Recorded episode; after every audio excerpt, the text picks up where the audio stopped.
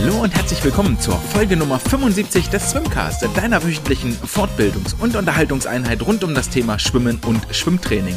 Mein Name ist André und nach der etwas schwierigen Folge aus der vergangenen Woche begrüße ich euch in dieser Woche zu einer kleinen Auszeit vom Alltag und hoffe euch gut unterhalten zu können in den kommenden, ich denke mal so roundabout 60 Minuten.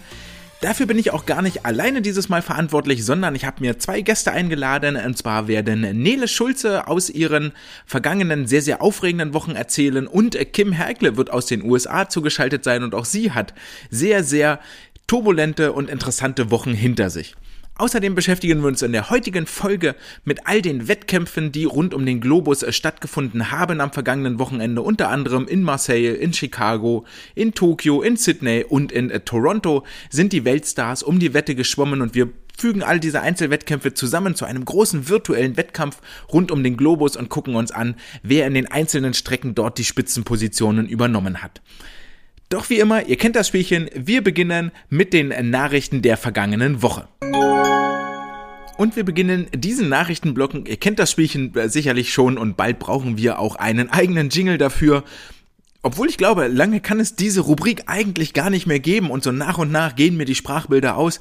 Wir beginnen oben im Norden, es sind weiterhin stürmische Zeiten an Elbe und Alster. Ihr ahnt es sicherlich schon, es gibt wieder mal einen Trainerwechsel. Der nächste Trainer, besser gesagt, die nächste Trainerin räumt ihr Büro am Olympiastützpunkt am Dulsberg und zwar wird Maria Rücker die aktuelle Trainerin der TG4, also der jüngsten Sportler und Sportlerinnen, die dort am Stützpunkt trainieren zum ersten Vierten, also auch schon wieder sehr, sehr zeitnah und mitten in der Saison, ihr Engagement am Olympiastützpunkt beenden. Und jetzt fällt es mir relativ schwierig, hier die richtigen Worte zu finden, weil man natürlich niemandem zu nahe treten möchte mit dem, was hier, äh, wie so meine Bewertung der ganzen Situation aussieht. Und ähm, vielleicht das auch vorweggeschickt, hier niemanden irgendwo an die Wand nageln zu wollen und sagen und Schuldhinweise oder Schuldzuweisungen zuschieben zu wollen. Mir ist natürlich völlig klar, dass Trainerwechsel vollkommener Usus sind und finden ständig statt. Verein, Trainer hört auf aus Grund XY, dann kommt jemand anders, der geht dann natürlich an der einen Stelle weg und dort wird dann wieder eine Stelle frei und so weiter und so fort. Häufig ist das Ganze ja auch mit einem Karriereschritt verbunden, ähnlich wie das bei Stefan Wittke in Dortmund passiert ist, der die SG Dortmund verlassen hat, um an den Stützpunkt nach Essen zu wechseln, als DSV-Trainer dort zu arbeiten und wirklich im internationalen Geschäft auch tätig zu sein. Aber wir reden hier ja nicht von einem Wald- und Wiesenverein, sondern von einem der ganz, ganz wenigen DSV-Stützpunkte. Und äh, mit äh, inzwischen Ivan Abreu, Enrico Vesogli und Maria Rücker haben drei der dort fünf angestellten Trainer den Stützpunkt im vergangenen Jahr verlassen. Hinzu kommt, dass auch Christoph Stuber als Athletiktrainer die Langhantel hingeworfen hat und nicht mehr am Stützpunkt arbeitet. Also erhöht sich die Quote vielleicht sogar auf vier von sechs Angestellten im sportpraktischen Betrieb. Ich kenne jetzt, um das vorweg zu sagen, bei keinem der genannten sind mir die Gründe wirklich zu 100% bekannt und ähm, da spielen mit Sicherheit immer viele Faktoren rein. Wie schon gesagt, es soll keinem eine Schuld zugeschoben werden. Aber das ist schon wirklich eine hart auffällige Fluktuation, die hier stattgefunden hat. Und was mir so ein bisschen dabei auch Kopfschmerzen bereitet und so Sorgenfalten auf die Stirn treibt, ist die Tatsache, dass all diese Wechsel innerhalb der laufenden Saison stattgefunden haben. Und das ist halt extrem hart sowohl für die Trainerkollegen, die dann dort noch da bleiben und das irgendwie abpuffern müssen für eine gewisse Zeit, als auch für die Sportler und Sportlerinnen. Man setzt sich ja mit seinem Coach am Jahresanfang im besten Falle hin auf einem entsprechenden Niveau und sagt, okay, wo möchtest du hin? Wo wollen wir hin? Wo können wir hin? Das und das sind die Ziele. Das und das ist unser Weg, den wir gemeinsam eingehen. Ich als Trainer habe Philosophie XY, wie auch immer die aussieht. Polarisiertes Training, pyramidales Training, whatever. Ähm, jeder hat ja so seine Eigenheiten und jedes System für sich funktioniert auch. Es gibt ja auch innerhalb der, der Trainer weltweit oder auch in Deutschland nicht dieses eine Konzept, das für alle passt, sondern jeder hat seinen eigenen Hebel und es passt für den einen Sportler besser, für den anderen ein bisschen schlechter. Ähm, ja, und dann findet man sich da so ein bisschen zurecht. Aber wichtig ist an dieser Stelle, dass man so einem Programm treu bleibt, so dass man daran festhält, auch für eine gewisse Zeit und darin vertraut und darin Vertrauen hat. und dieses Vertrauen kann nicht da sein, wenn ein Trainer innerhalb der Saison wechselt. Dann kommt jemand Neues, der macht nicht das Gleiche, der erklärt manche Sachen anders, der legt einen anderen Fokus auf äh, oder der legt den Fokus auf andere Dinge im Techniktraining, im Starttraining, im Wendenbereich oder im physiologischen Bereich, ähm, wie an den Trainingskonzepten unter anderem deutlich wurde. Und das ist halt so eine Sache, die für mich persönlich aus meiner eigenen Karriere deshalb nie in Frage kam, so mitten in der Saison zu gehen, weil es halt dieses Athleten-Trainer-Team ist, das zusammenarbeitet, zusammen die Saison erfolgreich zu Ende bringen soll. Positiv muss man dem Stützpunkt hier natürlich zugute halten, dass es äh, relativ transparent kommuniziert wurde. Also allen Trainern wurde für ihren Einsatz gedankt, wurde für ihre Arbeit gedankt. Es gab eine entsprechende Meldung auf der Homepage, ähm, gab dann natürlich auch die entsprechende Stellenausschreibung dazu, weshalb man das eh vermutlich nur so halb geheim halten kann. Aber so diese ganze Kommunikation war schon okay. So, das ist das ist alles super und ich finde auch, ist eine Sache, da müssen wir drüber reden. Also, ne, das, das klar zu machen, wenn an einem Stützpunkt und dann auch noch einem Hamburger Stützpunkt, warum das in meinen Augen so schwerwiegend ist, komme ich gleich noch dazu. Ähm, wenn da an einem Stützpunkt derart viele Trainerwechsel passieren, dann kann man da als Außenstehender zu Recht Fragezeichen haben.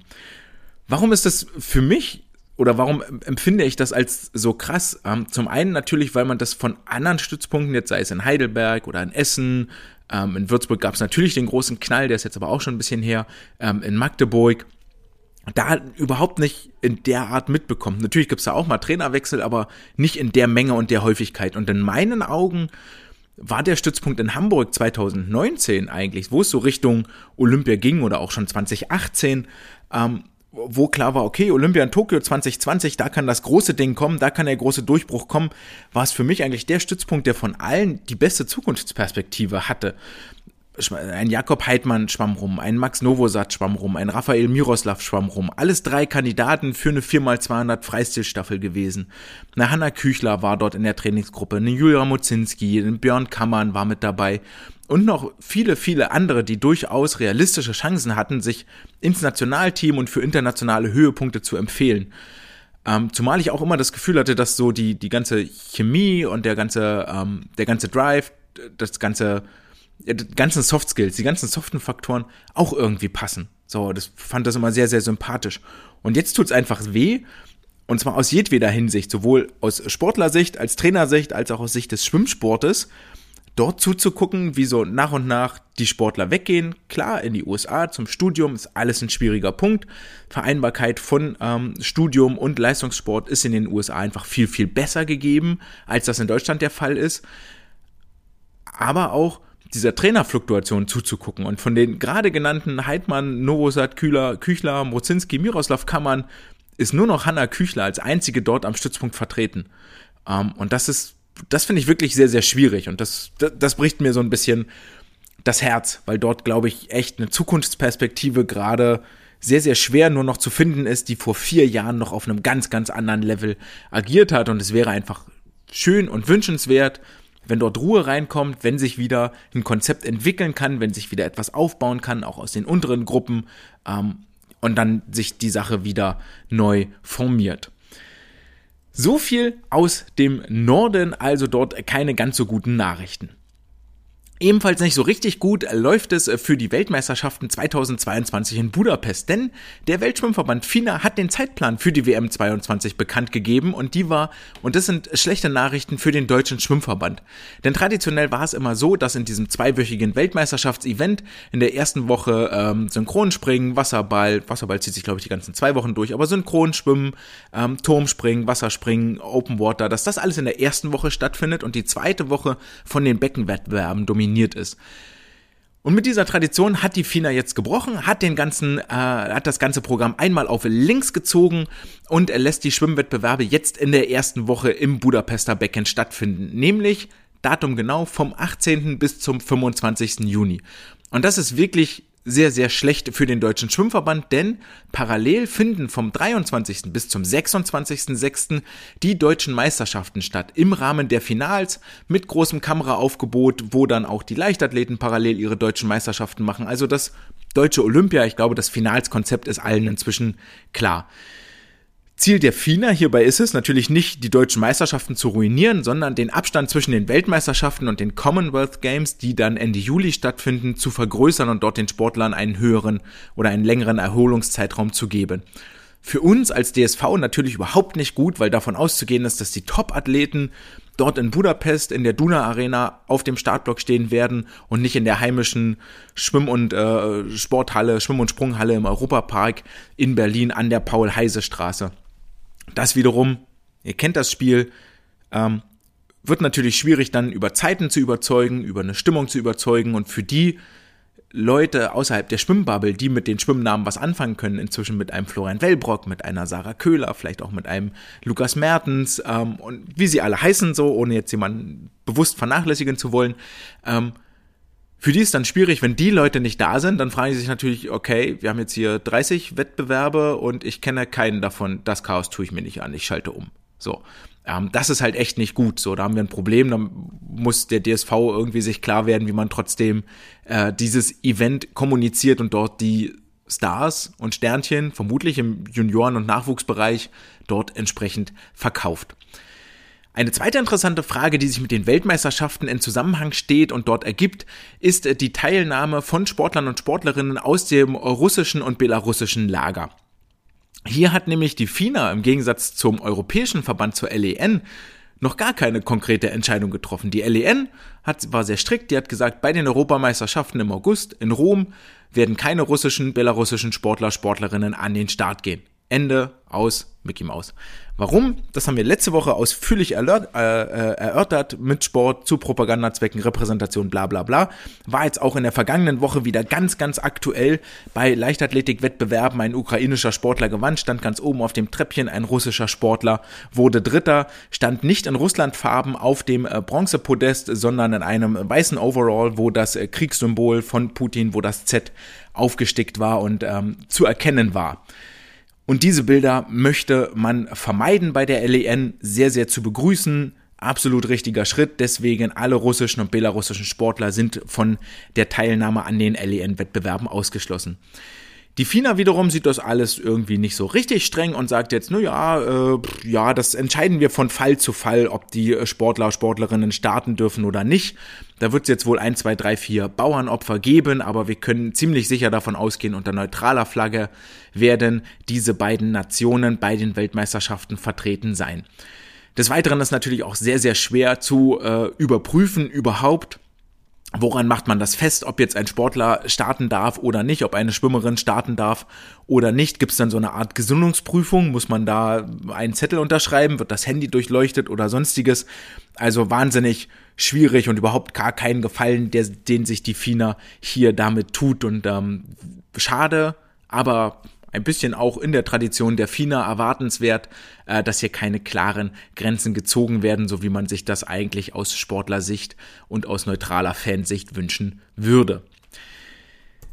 Damit kommen wir zum letzten, ähm, zur letzten äh, Nachricht der vergangenen Woche. Und zwar gibt es jetzt einen äh, Fernsehhinweis, einen kleinen Fernsehtipp. Und zwar hat die ARD unter Federführung des WDR eine Doku-Reihe aufgenommen und dort äh, weibliche Sportlerinnen porträtiert auf ihrem Weg zu den Olympischen Spielen.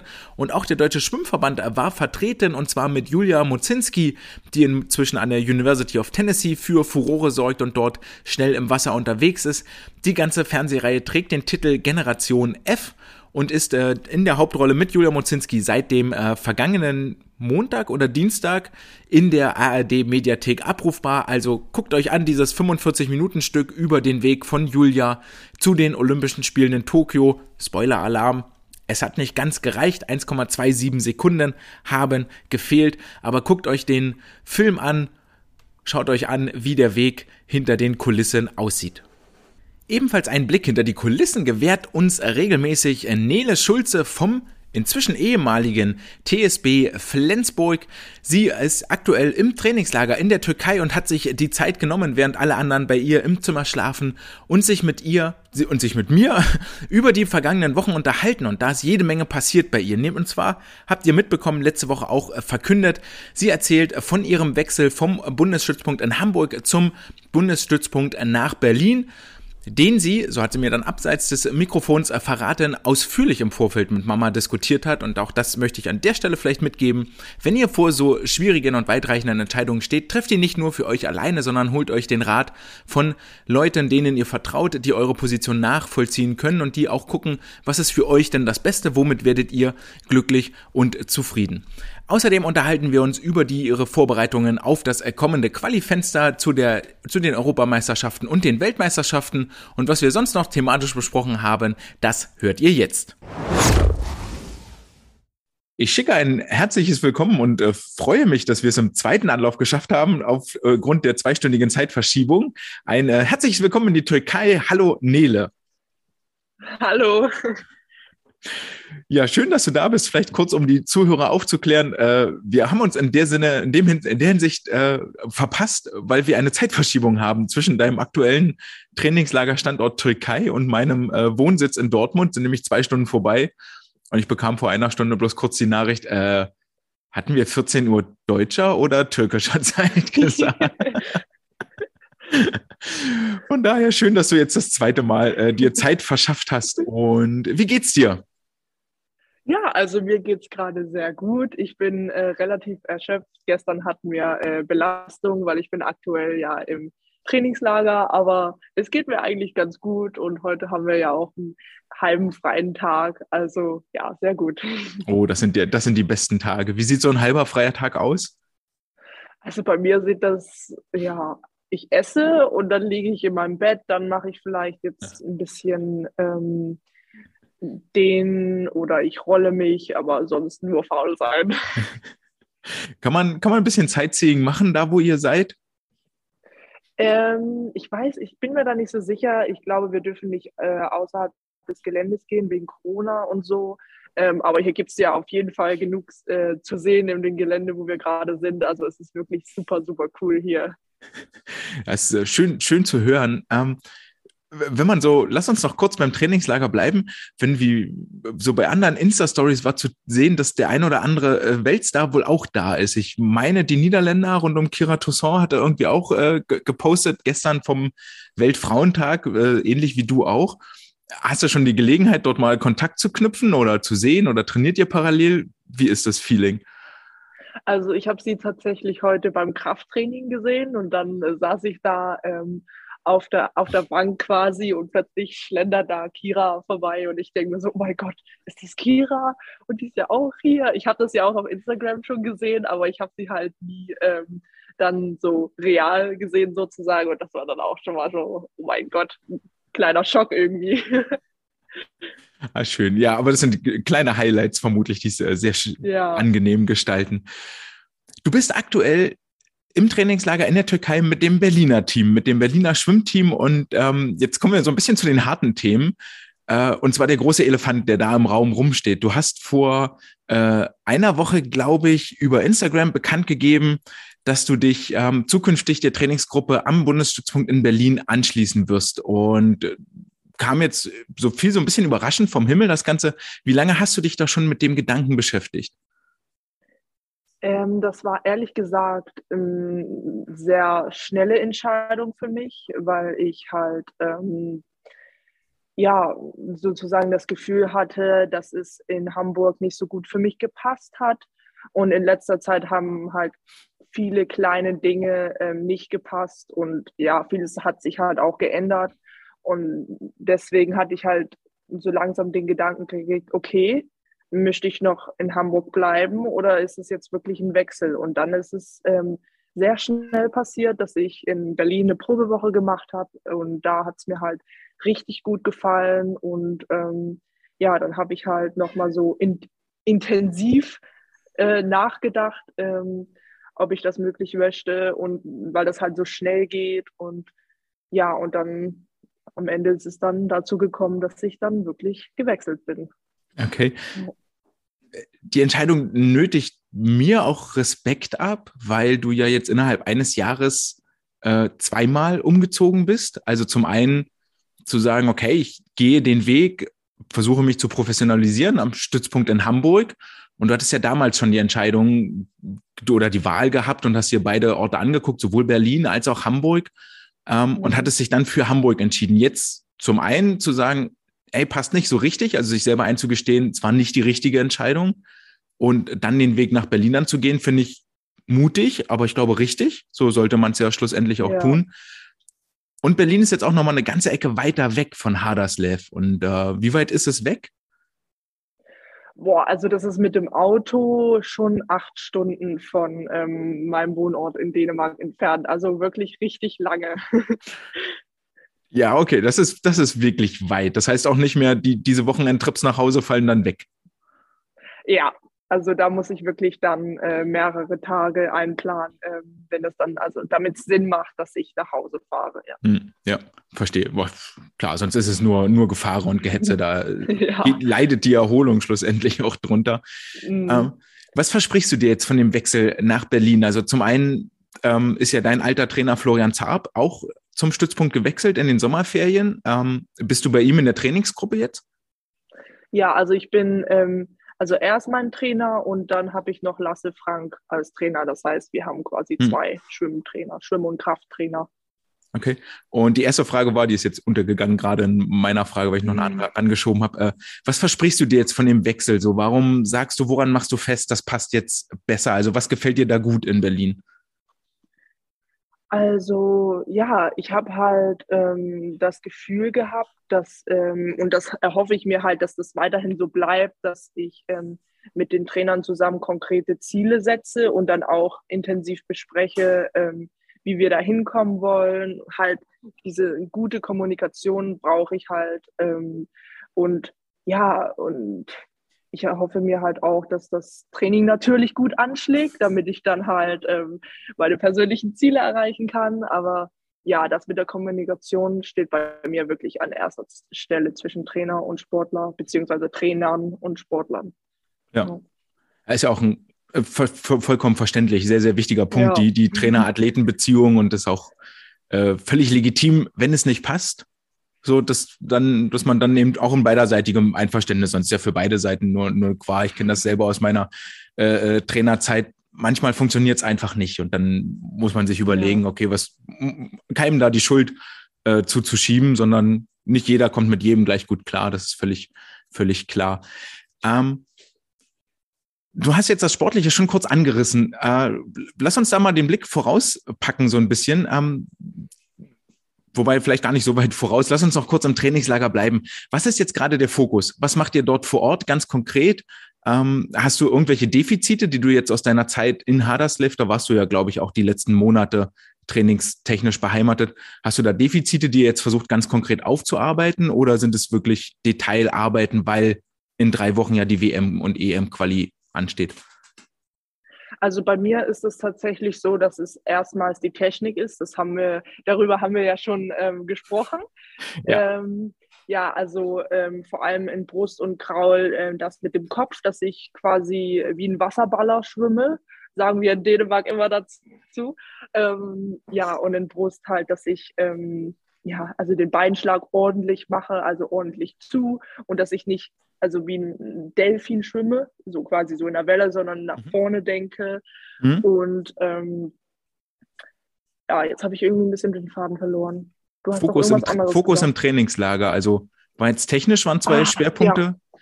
Ja. ja? Und ähm, bei mir ein bisschen Ausdauer fehlt auf jeden Fall noch einiges an Grundlage. Und jetzt haben wir ja gestern eine Belastung gehabt. Das äh, war 4 mal 400 Max beziehungsweise bester Schnitt. Und ähm, das ist auf jeden Fall auch sehr ordentlich gewesen und äh, daran arbeiten wir bei mir gerade im Moment. Wo sortierst du dich aktuell ein in der Gruppe? Mittelfeld, Spitze, ähm, unteres Drittel? Ich würde sagen, ich würde wirklich sagen, unteres Drittel. Also die sind alle wirklich sehr gut. Ähm, und ja, also vor allem wegen der Ausdauersache würde ich halt schon mich da unten einquartieren. Äh, wenn es jetzt äh, um 50er oder sowas geht, ja, dann bin ich halt relativ gut mit dabei. Aber sonst ist bei ja. mir eigentlich schon nach, oh, in die so gefallen, ähm, schon nach 100 Metern Ende Gelände. ähm, ja, weil du gerade sagst 100 Meter und dann ist Ende Gelände. In drei Wochen habe ich schon angedeutet, in Magdeburg ist, zwei Wochen sind es bloß noch, in Magdeburg ist der erste WM-Quali-Wettkampf. Habt ihr da schon eine Roadmap, wann und wo du dort starten wirst? Also ist ja Magdeburg, Heidelberg und dann Berlin. Ja, also ich werde in äh, Magdeburg starten und in Berlin, also jeweils am 25. März und am äh, 8. April. Ähm, das Magdeburg, also den Wettkampf in Magdeburg werden wir halt eher so äh, als Orientierung sozusagen nutzen. So direkt nach einem Trainingslager wird das dann sein. Und ähm, Berlin ist dann wirklich, also dann geht es wirklich, wirklich um, um die Quali. Und ja, es wäre ja natürlich schön, wenn ich die schon in Magdeburg kriegen könnte, aber wir werden mal schauen, wie es dann auch wird. Ich mag diesen Optimismus, den finde ich wirklich sehr, sehr, sehr gut. Wann kommt ihr wieder aus dem Trainingslager? Wann ist Rückflug? Also wir werden am 19. März äh, zurückfliegen. Das sind noch zehn Tage. Heute ist Mittwoch, der 9. Okay. Ja. Habt ihr, habt ihr noch einiges vor? Ich erwarte ein bisschen Hautbräune ja. hoffentlich auch. Mit wie vielen Leuten seid ihr vor ja. Ort? Ähm, wir sind ungefähr, ich glaube, 15, 16, 17 Leute insgesamt. Ja, also von daher eigentlich jetzt nicht zu viele, aber auch nicht jetzt irgendwie so drei Leute. Das bin ich ja in Dänemark gewohnt, dass wir mhm. jetzt nicht so viele. Okay, vielleicht nicht drei Leute, das war ein bisschen übertrieben, aber ähm, sehr wenige. Ja, ja, 15, 16 ist eigentlich eine schöne, schöne Größe. Da ja. man, hat man immer jemanden zum Reden mit dabei. Ja. Hast du dir konkrete Zeiten vorgenommen? Ich habe noch mal geguckt, jetzt deine beiden Bestzeiten 100, 200 Brust als Hauptstrecke. Ich weiß nicht, ob noch anderes dann mit auf dem Plan steht, so als Überprüfung, aber so als Hauptstrecke. Ähm, bist du im Moment in, in Platz 1 in der besten Liste über die 100 Brust, 109? Von den DJM ist die Zeit noch. Und da fehlen aktuell noch drei Sekunden bis zur WM-Norm, was ein ganz schöner Schritt ist. Und über die 200 Meter Brust bist du im Moment Platz zwei, weil Bente am vergangenen Wochenende an dir vorbeigeschwommen ist mit einer 230, auch von den deutschen Jahrgangsmeisterschaften. Da sind sogar satte sieben Sekunden ähm, bis zur WM-Norm. Äh, hast du dir dort konkrete Zeitziele gesetzt oder geht es um Technikziele oder möchtest du einfach, möchtest du ins Team unbedingt rein? Also bei mir geht es jetzt erstmal eher um die EM-Norm. Mhm. Ähm, also ich habe gar nicht so an die äh, EM äh, WM-Norm gedacht und darüber haben wir jetzt auch nicht so ähm, ähm, ja, hinarbeitet. Das ist eher so, Fokus ist wirklich EM in Rom. Ähm, und da sind die Zeiten ja äh, logischerweise ein bisschen langsamer. Also über die 100 Brust ist es eine 1,75 halt für die U21 und 2,27,15. Also da habe ich schon ja, muss schon ein bisschen weniger schnell schwimmen als bei der WM-Norm, aber trotzdem schon relativ flott. Also da wird es bei mir wirklich ähm, auch am meisten an den technischsten, technischen Teilen liegen, wo da wirklich mal ein bisschen dran geschraubt werden muss, damit ja. ich überhaupt da runterkomme. ah, ist immer noch ein, ist immer noch ein ganz schönes Stück, 1,7 Sekunden. Wobei DJM mhm. war auch im Oktober, ne? Ist ja ein gutes, gutes halbes Jahr her. Was würdest du sagen, wo stehst du im Moment? Also wenn ich jetzt quasi ins Wasser springen würde und 100 oder 200 Brust mhm. schwimme, ähm, boah, das kann ich gar nicht einschätzen. Also ich fühle mich im Moment richtig gut. Ach Mann, ich weiß es nicht. Ähm, 1,9 flach vielleicht. okay. Ähm, ja, 1,9 flach, 1 1,8? Ja, ich würde sagen 1,8. Ich bin, ich bin mal jetzt ganz optimistisch. ja, aber ich fühle mich im Moment echt gut, vor allem in dem Training. Wir sind ja jetzt nicht so lange schon hier, aber ähm, ich habe wirklich das Gefühl, dass das Training schon mir echt viel gebracht hat. Hm. Ihr seid seit, seit Samstag seid ihr da, ne? Seit dem 5. Ja. Ja.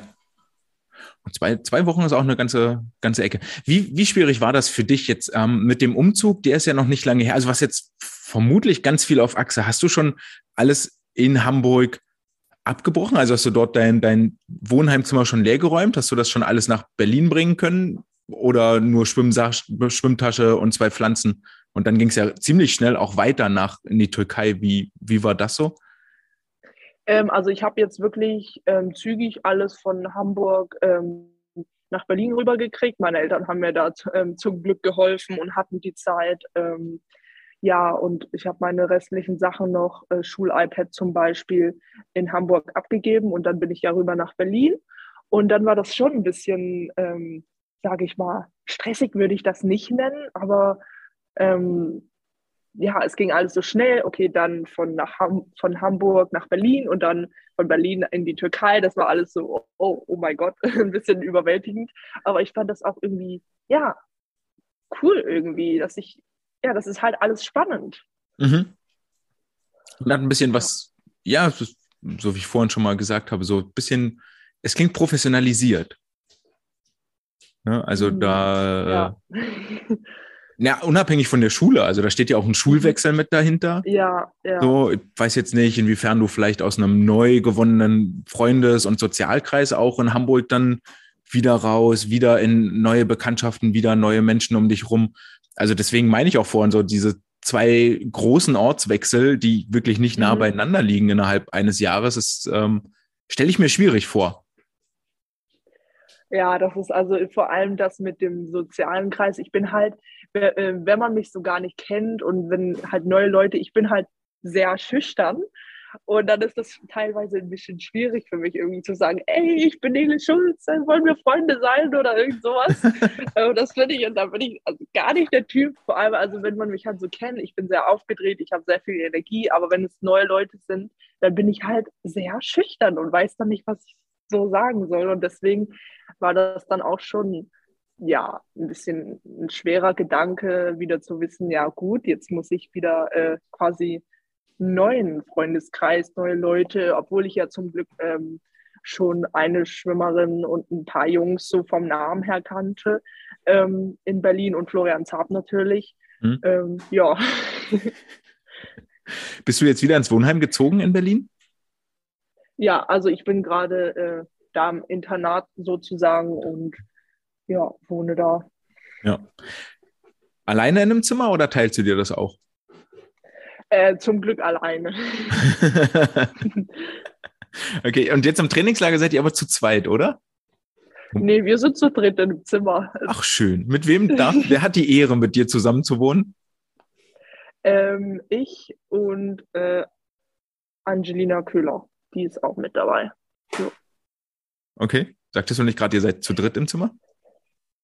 Ja, ich, Angelina Köhler und Lisa. Ah. Habe ich Lisa vergessen? Ja, hast du. Oh mein Gott. Zählen kann ich auch nicht. Ist nicht so schlimm. Ja. Vielleicht hört Lisa das ja gar nicht und dann fällt sie auch nicht auf. Ich glaube, sie wird das schon hören. Sie hat mir extra gesagt, Nele, ich werde mir das dann anhören. Also sag lieber keinen Unsinn. Dann kannst du jetzt noch was Gutes hinterher schieben. Sorry, Lisa, falls du das hörst. Sehr schön.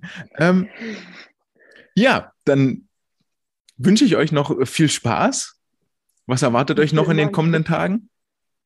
Ähm, auf jeden Fall logischerweise sehr viel Training und wir werden ähm, sehr auseinandergenommen. Das erwartet uns. Inwiefern auseinandergenommen? So äh, körperlich an die Grenzen gebracht oder? Ja. ja. Dafür ist sie da. Jo. Ja. Noch irgendwelche, habt ihr besondere Special Sets, wo du weißt, die kommen auf jeden Fall?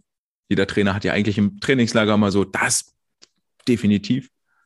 Boah, ich weiß es nicht so genau. Also ich weiß auf jeden Fall, dass wir äh, morgen dann wieder äh, ein hartes GA2, also 200 haben. Ähm, ja, also ich weiß da nicht so genau, ob Florian und Lasse da irgendwie so ein typisches Set haben. Ich bin ja jetzt nicht so lange hier. Aber ich weiß auf jeden Fall, dass es ordentlich hart wird. Wenn nicht mal jemanden fragen, der schon länger dabei ist, die können dir bestimmt ja, Nachhilfe geben an der Stelle. ja, dann wünsche ich euch noch viel Spaß, dass ihr das Lachen nicht verlernt. Eine schöne Zeit auf jeden Fall in der, in der Türkei. Dankeschön. Ja. Und dann freue ich mich, wenn wir uns wieder hören nach der WM-Quali und vielleicht mit einem kleinen Kaltgetränk auf deine Teamnominierung anstoßen können. Ja. Alles Gute für dich und ich freue mich, wenn wir uns wieder hören. Vielen Dank. Ciao. Ciao. Und damit willkommen zurück im Swimcast Studio. Ein kleiner Nachtrag noch, ähm, weil wir das im Gespräch gerade tatsächlich so ein bisschen aus den Augen verloren haben. Für alle, die sich wundern, ja, Nele hat auch den Verein gewechselt, vorher beim äh, TSB Flensburg und jetzt äh, aktuell ab bei, für die SG Neukölln startberechtigt. Das hat vor allen Dingen finanzielle Hintergründe, um das kurz mal aufzudröseln, weil es ja ganz, ganz oft die Überlegung und die Argumentation gibt, oh, sobald die Sportler aus dem Verein wechseln und an den Stützpunkt gehen, müssen sie zum Stützpunktverein wechseln und dann haben wir die verloren. Und ähm, ist natürlich das Gleiche, auch die Flensburger haben ein Interesse daran, weil man in der Presse oder als Verein steht man natürlich viel lieber in der Presse mit Nele, die Titel bei den deutschen Kurzbahnmeisterschaften gewonnen hat oder sich für die EM qualifiziert, als mit, das meine ich jetzt gar nicht böse, aber so ist die Aufmerksamkeitsspanne der äh, Zuschauer oder Leser dort draußen, als mit einem ähm, Linus XY, der Zwölfter geworden ist in seiner Altersklasse. Deswegen sind diese Zugpferde, diese Nachwuchsausbildung und dann einen äh, erfolgreichen Sportler zu machen, wirklich mehr als nur, oh, wir haben dich gefördert und damit äh, pudern wir uns jetzt und freuen uns unseres Lebens, sondern es ist wirklich dort eine PR-Geschichte. So. Jetzt hat Nele den Verein gewechselt. Das hat natürlich den Hintergrund, weil sich dieser Internatsplatz in Berlin nicht nur mit Luft und Liebe und Geschirrspülen finanziert, sondern da hängen ein paar mehr andere Geschichten dran und nicht jeder kann oder möchte äh, diese finanzielle Unterstützung leisten. Und das war in Hamburg, war dieser Vereinswechsel nicht notwendig, weil es eine Kooperation zwischen dem Schleswig-Holsteiner Verband und dem Hamburger äh, Verband gibt, wie auch immer das dann genau geregelt ist. Jedenfalls ähm, ein Kadermitglied und Mitglied eines Schleswig-Holsteinischen Schwimmverbandes, das am Stützpunkt in Hamburg trainiert, bekommt entsprechende Fördermittel aus den Fördertöpfen des Schleswig-Holsteiner Schwimmverbandes. Diese Förderung gilt aber nicht, wenn sie jetzt in Berlin hockt. Also, und deswegen musste dort eine andere Lösung her und da gab es dann nur die Lösung, Förderung ist nur dann möglich, wenn du auch Mitglied eines Berliner Vereines bist. Und so kam dann die Entscheidung zu einem Wechsel zu einem Berliner Verein und es ist die SG Neukölln geworden. Warum es die jetzt geworden ist und kein anderer, weiß ich nicht, soll auch keine Rolle spielen, aber das sind die Hintergründe, die da noch relevant sind. Das führt uns ohne großes Überleitungsblabla zur zweiten Gästin des heutigen Tages, die uns aus Louisville zugeschaltet ist, nämlich Kim Hergler wird berichten von ihren vergangenen letzten Wochen, warum sie bei den ACC Sectionals nicht gestartet ist, warum deswegen auch der NCAA-Start nicht stattfinden wird und wie ihre Zukunft nun in den äh, in dem auch anstehenden Qualifenster aussieht und wie sie das vergangene Jahr, das mit ganz ganz vielen Hindernissen und Unwägbarkeiten und und Unsicherheiten geprägt war, wie sie das so bis hierhin rückblickend bewertet. Das hört ihr jetzt im kommenden Abschnitt. Viel Spaß mit Kim Hergle. Herzlich willkommen, liebe Kim, zu deinem vierten Auftritt inzwischen im Swimcast und ich freue mich, dich wieder zu sehen und zu hören. Ja, vielen Dank, dass ich hier sein darf. Wir haben ein, äh, genau, wir haben uns eine ganze Weile nicht gehört und waren das äh, letzte Mal so verblieben und ich habe mich echt mega drauf gefreut, weil du wahnsinnig optimistisch und euphorisch geklungen hast, über die College Sectionals zu sprechen, ähm, darüber zu sprechen, wie ihr dann bei den ACCs abgeschnitten habt. Und dann wollte ich eigentlich auch gerne den Blick vorauswerfen auf die kommenden NCAA-Meisterschaften, ähm, die, die jetzt anstehen in den USA. Und jetzt ist aber alles ganz, ganz anders gekommen, als wir uns das beide und du dir mit Sicherheit noch mehr als ich irgendwie erhofft haben. Erzähl mal von deinen letzten Wochen. Wie war's? Wie ist es dir ergangen?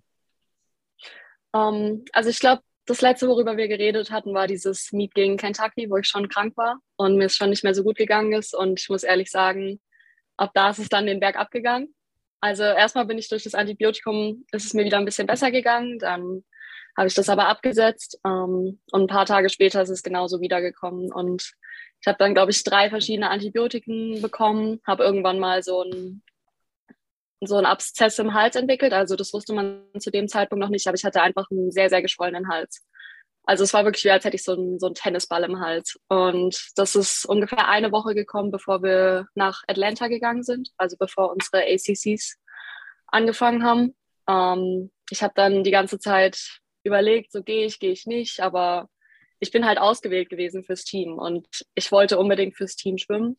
Bin dann mitgeflogen bin dann auch die ersten Tage im Wasser gewesen und mir ging es aber wirklich nicht gut. Also ich dachte so, scheiße, ich wirklich irgendwie überlebe ich das nicht. Also irgendwie ertrinke ich hier, weil jedes Mal wenn ich halt irgendwie meine Badekappe aufgezogen habe, wenn ich einen Start gemacht habe, jedes, was so ein bisschen Druck auf meinen Hals gegeben hat, ähm, hat einfach sau wehgetan. Und ich habe auch gemerkt, wie, wie ich nicht genug Luft bekomme. Also dadurch, dass es halt so im Hals drin war, hat es mhm. wirklich auf, mein, auf meine Luftröhre drauf gedrückt. Und habe dann aber bis zum letzten Abend gesagt, weil ein Abend davor kann man sich praktisch noch rausstreichen lassen aus den, aus den Strecken. Und vor meiner ersten Strecke, das waren 200 Lagen, habe ich dann wirklich noch gesagt, nee, okay, ich schaffe das. So, ich versuche das irgendwie durchzubekommen. Ich werde wahrscheinlich nicht weiterkommen oder ich hoffe einfach irgendwie in ein C-Finale oder so zu kommen, aber ich werde es auf jeden Fall schwimmen. Und dann war ich den Morgen danach im Wasser und beim Einschwimmen und ich habe gemerkt, okay, es wird immer schlimmer, weil ich natürlich am Tag davor auch mal ein bisschen mehr gemacht habe, um zu schauen, wie, es ist, wenn ich in die Belastung reingehe. Und habe dann gesagt, okay, nein, es geht nicht. Die haben einen Arzt hergeholt, ähm, der eh mal so ein bisschen auf dem Campus war. Der Arzt hat mich direkt in die Notaufnahme geschickt und da haben sie dann CT gemacht, haben gesehen, dass das eben ein Abszess ist in meinem Hals, der auf meine Luftröhre drückt und haben es dann versucht, das, das war so eklig, so durch meinen Mund so ähm, praktisch rauszumachen und mit Gott. so einer Spritze rauszumachen. Mhm. Da war wirklich, es war, es war nicht der schönste Tag. Ähm, es hat nicht funktioniert, weil sie es irgendwie nicht mit der Spritze rausbekommen haben. Dann haben sie mich über Nacht da behalten, haben mir Antibiotika, Steroids, ähm, Anti-Inflammatories über mein IV gegeben. Und ich muss sagen, so über die Nacht war es noch nicht so gut, aber als ich aufgewacht bin und so ein paar Stunden vergangen sind, mir ging es echt gut. Und dann bin ich irgendwie um 17 Uhr abends aus dem Krankenhaus gekommen, bin direkt zu den Finals gefahren, äh, um zuzuschauen einfach. Und ich habe so gedacht, Alter, mir geht's so gut. Ich bin direkt ins Wasser gegangen. Ich habe gesagt, morgen 100 Brust, ich kann es machen. Und alle waren so ein bisschen, hm, natürlich Kim, so, schau erstmal, du warst gerade zwei Tage im Krankenhaus. Ich habe nichts gegessen gehabt. Also wirklich, ich habe an dem Morgen von 200 Lagen habe ich gefrühstückt, aber ich konnte auch nicht richtig schlucken. Also es hat mhm. wirklich ewig gedauert, bis ich so gegessen hatte. Dann habe ich den ganzen Tag da nichts gegessen und den zweiten Tag auch nichts gegessen gehabt im Krankenhaus und wirklich dann nur am Abendessen, beim Abendessen ein bisschen was gegessen und ich war aber so, nein, es läuft, ich kann morgen 100 Brust schwimmen. Und dann war ich aber den Morgen drauf im Wasser, habe das Einschwimmen gemacht, habe die Sprints gemacht, alles und ich war so ein bisschen, mh, mm, ich merke schon so ein bisschen, wie es leicht wieder so anfängt und ich habe das meinem Athletic Trainer gesagt, also der Physio praktisch, der für uns verantwortlich ist und er direkt so, nein, Kim, raus mit dir, du, du bist, you're done. Und dann war der Wettkampf da auch für mich gelaufen, weil er einfach nicht wollte, dass ich, dass es wieder schlimmer wird. Weil klar, ich war einfach, als ich aus dem Krankenhaus gekommen bin, wahrscheinlich einfach high auf irgendwelchen Medikamenten. Und ja, dann bin ich wieder zurückgeflogen, direkt nach dem Wettkampf. Also es war ein schönes Meet so. Ich habe anfeuern können, ähm, nicht so viel, weil ich, also ich konnte körperlich nicht schreien. Ich war hm. auch mein Trainer hat dann auch zu mir gesagt, du darfst nicht schreien. Aber dann so bei manchen, bei manchen Rennen, wenn so ein paar Leute von uns gewonnen haben und es war wirklich geil, ich konnte mich einfach nicht halten, so natürlich. Aber Hast auf jeden Fall Fähnchen war auch, ja, genau. ähm, aber es war auch so eine schöne Erfahrung, auch als ich nicht mitschwimmen konnte. Und ich hätte es mir natürlich anders vorgestellt. Aber wie gesagt, dann bin ich zurückgeflogen, immer wieder beim Hals-Nasen-Ohrenarzt gewesen und er hat immer wieder gesagt, okay, wir warten noch eine Woche, du nimmst jetzt noch mal ein neues Antibiotikum, wir schauen, wie das anschlägt. Und ja, dann hat es irgendwann mal nach drei Wochen, jetzt glaube ich, oder zweieinhalb Wochen, hat es einfach nichts mehr gebracht. Und dann habe ich am Montag erfahren, dass ich jetzt gestern die OP hatte. Mhm. Und äh, jetzt haben sie mir gestern eben einen Schnitt am Hals gemacht und es rausgeholt. Und jetzt sollte es dann so langsam wieder bergauf gehen. Also war die ganze Zeit nicht weggegangen über die ganzen Wochen? Immer so dieses ja. Druckgefühl? Ja. Das ist echt also es war jetzt wirklich, im, im Endeffekt waren es, glaube ich, vier oder fünf Wochen. Hm. Und als ich dann das letzte Antibiotikum bekommen habe, ist es besser geworden. Also ich konnte dann auch wirklich schwimmen und ich hatte nicht mehr diese Schmerzen. Nur wenn ich meinen Kopf wirklich so ein bisschen überstreckt habe oder halt irgendwie eine Wende gemacht habe oder so. Mhm. Aber sonst hatte ich nicht so viel, nicht so sehr Schmerzen, aber es ist einfach nicht weggegangen. Diese Schwellung ja. an meinem Hals ist einfach nicht weggegangen. Und deswegen, und eigentlich hieß es sogar, ja, du kannst morgen schon direkt wieder ein bisschen Cardio machen und ähm, nach einer Woche kannst du wieder ins Wasser und jetzt bin ich dann nach der OP aufgewacht und hatte so einen fetten Verband am Hals und habe jetzt so eine Drainage im Hals gehabt. Und jetzt hieß es, du darfst aber auch kein Auto fahren, du darfst zwei Wochen lang nicht schwimmen, darfst keinen Sport machen. Also irgendwas haben sie wohl doch gefunden. Also jetzt und, heute nach der OP meinst du? Ja, gestern. Also jetzt gestern war. Okay. Ja, ja genau. Und jetzt habe ich morgen noch meinen Termin und hoffentlich erfahre ich dann auch, was passiert ist, weil gestern war ich noch so ein bisschen benebelt, als mir das gesagt wurde. Deswegen habe ich da leider nicht so viel verstanden. Das wäre jetzt nämlich gerade meine nächste Frage gewesen, ob du noch einen finalen Befund oder eine Nachbesprechung gekriegt hast, wo sie sagen, hey, Frau Herkle, es war ganz anders. So, es war äh, ja. doch was ganz. Also ich muss, ich muss ehrlich sagen, ich würde es auch mal interessieren, was so passiert ist, aber ich habe es einfach nicht gecheckt gestern. Ja. Muss ich ganz ehrlich sagen. Ich war, glaube ich, einfach nicht auf der Höhe. Ich glaube, jeder, der schon mal war, vermutlich Vollnarkose, oder? Ja. Ja, ja, da, danach, glaube ich, jeder kann das nachempfinden, der schon Vollnarkose hatte. Das äh, mhm. sehr, sehr schwierig danach mit äh, Konzentration und allem. Wie war das für dich im, also mit so fremdsprachig im Krankenhaus? Also gar nicht mal so sehr, die Krankenhäuser an sich unterscheiden sich vermutlich in Amerika, sondern mhm. ich stelle mir jetzt dieses ganze Medizin-Brimborium, wo in der Muttersprache auf Deutsch manche Sachen schon schwierig werden, stelle ich mir jetzt fremdsprachig nochmal ganz anders schwierig vor. Mhm.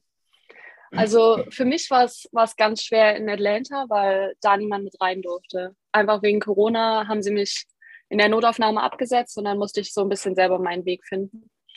Ähm, aber das Personal war natürlich echt nett und, und die haben mir da alle geholfen und so. Das war auch ganz süß. Mein, von dem ich vorher schon gesprochen habe, mein Athletic Trainer, der mhm. ähm, Alex heißt er, er hat jedes Mal gesagt, Kim, wenn du mit irgendjemandem sprichst, mit irgendeinem, irgendeinem Arzt, dann mach mich auf laut und damit ich das auch mitbekomme und so. Und dann habe ich jedes Mal, wenn jemand so reingekommen ist, habe ich so gesagt, ey, es tut mir voll leid, aber kann ich meinen Athletic Trainer kurz auf laut machen, damit er das auch mitbekommt und so.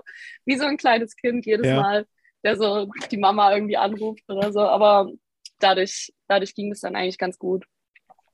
Okay. Und klar, jetzt die medizinischen Sachen habe ich jetzt nicht so gut verstanden, aber ich bezweifle, dass ich das auf Deutsch irgendwie besser verstanden hätte. Deswegen ist es auch kein Problem gewesen. Ein paar Sachen sind schon sehr schön in den Sprachgebrauch übergestanden, die äh, mhm. übergegangen, die, die, Entzündungshemmer oder der intravenöse Zugang. Die ja, ich muss, auch, ich muss auch ganz ehrlich sagen, teilweise weiß ich auch gar nicht mehr, was es auf Deutsch heißt, weil ich habe es ja. jetzt so oft auf Englisch gehört. Dann, ja. Hoff, hoffentlich öfter auf Englisch als auf Deutsch, weil die Frage habe ich mir auch notiert. Äh, vielleicht noch kurz vorweg die Geschichte dazu. Hm, das ganze Jahr läuft ja schon jetzt so gar nicht, gar nicht, wie du dir das erhofft oder geträumt hast. Also träumen ist ja immer das eine, ne? Ja. Oh, und zu 100 Prozent, das wäre der absolute. Ich glaube, wir sind nicht mal im im Mittelcase, sondern eher schon so kurz vor. Also Worst Case wäre noch, du musst zurück nach Deutschland fliegen. Ähm, ja. Um das vielleicht nochmal zusammenzufassen, um alle mitzunehmen und abzuholen. Du bist nach Amerika geflogen, hast dann relativ schnell eine Corona-Infektion gehabt, wo du viele Wochen aus dem Training raus warst. Äh, dann hast du dich wieder fit geschwommen, auch mit dem Trainingslager kurz vor Weihnachten, wo du ja wirklich sehr, sehr euphorisch geklangen hast und ähm, echt auf der Höhe des Schaffens wieder warst. Dann hast du gerade das Dual Meet mit Kentucky schon angesprochen, was du krank verpasst hast, was sich jetzt ja seitdem schon durchzieht bis, bis zu den ja. ACTs mit dem Abszess inklusive Krankenhaus und OP und jetzt nochmal äh, zwei Wochen kein Schwimmen. Ähm, warst du früher schon auch so anfällig für Kranksein, für Krankheiten? Also ich muss sagen, ich glaube, ich hatte einmal eine Saison, wo ich irgendwie fünfmal Streptokokken hatte oder so und dann wirklich fünfmal zehn Tage Antibiotikum genommen habe. Aber sonst hatte ich nie, also bin ich eigentlich immer gut durch die Saison durchgekommen und habe immer versucht, nie krank zu werden. Und es hat eigentlich auch immer ganz gut geklappt. Ich bin immer krank geworden, sobald die Wettkämpfe vorbei waren. Mhm. Oder zum Beispiel letztes Jahr nach meinem Abi, ich war tot. Also ich lag wirklich im Bett und es war, es war schlimm. Ähm, ja. Aber es ist halt jedes Mal, wenn der Druck abgefallen ist, dass ich irgendwie krank mhm. geworden bin. Und jetzt gerade, ich weiß nicht, woran es liegt, aber ich glaube, dadurch, dass ich die Saison einfach schon mit einer OP angefangen habe, hat sich mein Körper einfach gedacht, okay, komm, jetzt hau einfach alles rein. Dann ist auch egal jetzt. Stimmt, die war auch noch, bevor du geflogen ja. bist, war noch die OP, auch das noch, ja. ja. Ich meine, es sind auch alles ganz verschiedene Sachen und nichts, also nicht ja. die Leichtigkeit, ah, ich habe schon wieder einen Schnupfen, so, weil ich mache die Jacke nicht zu oder so, so Krempel. Ähm, trotzdem, jede Karriere, du hast ja schon gesagt, du hattest ja auch schon so ein Jahr und ich glaube, wenn man da genauer in die Biografien von den Sportlern, Sportlerinnen, Kollegen reinguckt, über alle Bereiche hinweg, jeder, irgendwann kommt so ein Jahr, wo es überhaupt nicht läuft. Das ist, glaube ich, völlig natürlich. So, es geht nicht immer bergauf, sondern es gibt Ups und Downs und es gibt irgendwo immer einen Down, was länger ist. Ähm, und deswegen sagen auch ganz viele, der erfolgreiche Sportler definiert sich nicht über die Erfolge, sondern über die Niederlagen. Was machst du damit? Wie gehst du damit um? Und deswegen jetzt meine Frage an dich. Was machst du jetzt mit diesem Jahr? So, was ist für dich irgendwie die, Message? Was holst du da raus? Um, ähm, ich muss ganz ehrlich sagen, bis Montagmittag habe ich noch gedacht, okay, ich kann irgendwie wieder aufbauen. Ich hatte Montagmittag noch ein richtig hartes Training und habe mich echt gut gefühlt. Also es war so ein Training mit so Lagen und so. Und irgendwann hat meine Trainerin gesagt, okay, Kim, nimm mal noch eine Minute Pause, weil deine Lippen sind so blau, weil du irgendwie keine Luft hast oder so. Also ich hatte wirklich ein gutes Training noch am Montag. Und dann bin ich eben zu diesem Arzt gefahren und er hat gesagt, okay, er würde eigentlich gerne morgen die OP machen. Und ab da war es dann halt so, ja, die Saison ist wahrscheinlich gelaufen für mich. Ich müsste mich ja im April, Anfang April qualifizieren für irgendwas. Mhm. Und dann war es natürlich schon erstmal so, okay, was, was machst du jetzt die ganze Saison? Was, was lernst du jetzt da draus? Und ich habe wirklich so hart gearbeitet die Saison und es fühlt sich so ein bisschen an, wie als wäre das alles für nichts gewesen, dadurch, dass man halt nicht zeigen kann, was man, was man kann, weil ich hatte noch keinen einzigen Wettkampf, wo ich irgendwie getapert war, wo ich vorbereitet war. Ich hatte keinen einzigen Langbahnwettkampf. Dadurch, ich war bei unserem Midseason, hatte ich Corona. Mhm. Dann eine Woche später sind die zu den US Open gegangen, wo so der einzige Langbahnwettkampf gewesen wäre. Dann war ich bei ACC im Krankenhaus. Also ich hatte wirklich keinen Wettkampf, wo ich irgendwie vorbereitet war. Und ich würde, ich hätte halt gern für mich gewusst, was ich machen kann und was mir diese Saison, also was auch diese Umstellung so gemacht hat für mein Schwimmen. Mhm. Aber ja, ich, was mir, was mir echt geholfen hat, ist zum Beispiel jetzt ähm, mit Raphael zu reden, weil er selber weiß, wie es ist, wenn man kurz vor dem Höhepunkt dann nicht mehr schwimmen kann. Er hatte mhm. letztes Jahr seine, seine Schulterprobleme, konnte die Olympia-Quali nicht mitschwimmen. Ja. Und er hat genau gesagt, das ist, das macht er nur noch motivierter für die nächste Saison. Vielleicht jetzt nicht in dem Moment und auch gerade eben merke ich das nicht, muss ich ehrlich sagen, aber wenn man so eine Chance verpasst und eigentlich weiß, was man kann und es nicht zeigen kann, dann ist es vielleicht besser für die nächste Saison. Dann geht man vielleicht mit mehr mit mehr Feuer in die nächste Saison. Mhm. Okay, aber das, das Feuer muss, muss erst noch entfachen bei dir. So habe ich das gerade gehört. Jetzt, jetzt gerade muss ich ehrlich sagen, bin ich mental auf einem Tief und mhm. ähm, musste auch erstmal wieder rauskommen, muss ich wirklich auch ganz ehrlich von mir sagen. Aber die Zeit habe ich jetzt auch. Ich darf jetzt zwei Wochen lang nicht ins Wasser. Ich versuche nächste Woche wieder anzufangen mit Cardio, vielleicht ein bisschen Athletik und so. Aber die Zeit muss ich jetzt auch erstmal meinem Körper geben. Ich darf auch eh nicht irgendwas machen, weil ich ja noch Fäden im Hals habe und so. Deswegen. Ja. ja. Ja, dann vielleicht an der Stelle nochmal umso mehr Danke für, für die Zeit hier gerade, auch wenn es nicht, nicht so dolle läuft und dir nicht so gut geht. äh, wir haben schon mal kurz, ich glaube, diese Geschichte unterschätzen auch ganz viele. Du bist ja jetzt wahnsinnig weit weg von zu Hause. Es ist ja noch nicht mal, setzt sich fünf Stunden ins Auto oder sechs oder acht. Also ähm, das Interview mit Nele gerade gehört, wo es acht Stunden nach Hause sind, sondern es ist ein Flug über einen verdammt großen Teich. Äh, so, da, da hast du dich irgendwie mental auch darauf vorbereitet, dass sowas passieren kann? Also, dass es passieren kann, dass du ins Krankenhaus kommst, dass du dolle krank wirst, äh, auch zu Vorkehrungen getroffen, ganz banal, bürokratisch deutsch, Auslandskrankenversicherung, solche Geschichten? Also klar, ich habe eine Auslandskrankenversicherung, aber ich bin auch über, über die Uni hier versichert. Also die zahlen all meine Krankenhausaufenthalte und meine OPs und so. Aber so jetzt mich richtig darauf vorbereitet zu haben, dass ich so krank werde, habe ich nie gemacht, weil die OP, die ich am Anfang der Saison hatte mit meinem Knie, war die erste OP, die ich hatte. Ich war davor noch nie im Krankenhaus, weil ich wirklich nie so, so krank war. Und jetzt, ich glaube, diese Saison, ich weiß nicht, ich habe, glaube ich, vier Krankenhausbändchen hier hängen mittlerweile. Also ich hätte das nie gedacht, dass ich irgendwie, ja, ist eine gute Sammlung, so. ich will sie aber leider nicht fortführen. da, da, sollte eigentlich US Open, ACCs, ja. NCAs draufstehen. Scheiße. Ja ist, dann, ja, ist dann leider in eine andere Richtung gegangen. Aber da habe ich mich wirklich nicht drauf eingestellt. Und ja. das war was, wo ich erst mit klarkommen musste. Aber es ist natürlich auch, was mich als Mensch so ein bisschen wachsen lässt und mich auch erwachsener macht. Hm. Es gehört auf jeden Fall dazu, ja, ja, auch dich da, also Respekt, dich, dass du dich da so alleine durchkämpfst und vielleicht nimmst du einfach für nächste Saison oder ab sofort für jedes Highlight, das du erreichst, für jedes Ziel, nimmst du ein Bändchen wieder ab. Mhm. So, und das ist dann, eine gute Idee. Äh, tust das weg und sagst hier, dich habe ich jetzt abgehakt und dich habe ich mhm. auch abgehakt. Thema Ziele für jedes Ziel, was du als nächstes erreichst, nicht um dich unter Druck setzen zu wollen, aber wirst du jetzt Ende März, April trotzdem in Deutschland bei den Quali-Wettkämpfen dabei sein oder hast du das beiseite gelegt? Das habe ich beiseite gelegt. Ich werde Stand jetzt nicht, ähm, nicht rüberfliegen, weil, hm. also ich will eigentlich noch den Arzttermin morgen abwarten, aber mhm. dadurch, dass die Schwester mir gesagt hat, ich darf zwei Wochen nicht ins Wasser und ich davor ja auch nicht trainiert hatte, ja. würde es keinen Sinn für mich machen. Also ich müsste praktisch anfangen zu tapern, sobald ich wieder ins Wasser darf, aber wo, wovon soll ich denn runter tapern? Also wenn ich keine Grundlage habe, dann mhm. bringt mir das nichts und dann versuche ich lieber jetzt wieder aufzubauen und ähm, ja, vielleicht irgendwie Deutsche mitzuschwimmen oder ja. irgendwie mir so einen Wettkampf zu suchen, der ein bisschen weiter weg ist in der Saison, um einfach ein, zwei Langbahnwettkämpfe zu haben und mich auch wieder an die Langbahn zu gewöhnen und zu schauen, was ich machen kann. Ja, die nächste Saison kommt ja auch. Also fängst du jetzt quasi mit ja. dem ersten Trainingstag für die nächste Saison, glaube ich, an. Ähm, ja. ja, ist natürlich, ja, ist ein Heidenaufwand. Ne? Also, bin ein bisschen überrascht, dass du jetzt gar nicht rüberfliegst dass du jetzt gar nicht kommst? Ihr habt, habt ihr Semesterferien aktuell?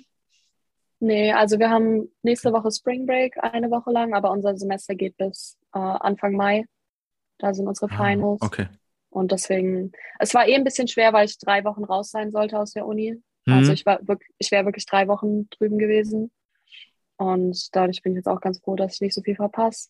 Ja. Klar, es ist auch ein bisschen schade, aber man muss immer das Positive sehen. Also Ich verpasse keine Schule wenigstens. Ja, ich kann genau. mich darauf konzentrieren. Auch wichtig. Ich war irrigerweise in der Annahme, ihr hättet gar keine Vorlesungen. Das wäre irgendwie in der vorlesungsschulfreien Zeit, die, die, das nee. Quali-Fenster jetzt. Okay, ja gut, dann kannst du das ja, kannst du das ja sinnvoll anders nutzen. Jetzt hast du schon gesagt, dass du auch in Atlanta dann bei den ACCs äh, weiter Mitglied, äh, Bestandteil der Mannschaft warst. Äh, wie wirst du da so generell gerade umsorgt und wie schwer ist es, in dieser schwierigen Zeit mit Krankenhaus den Kontakt dort zu halten?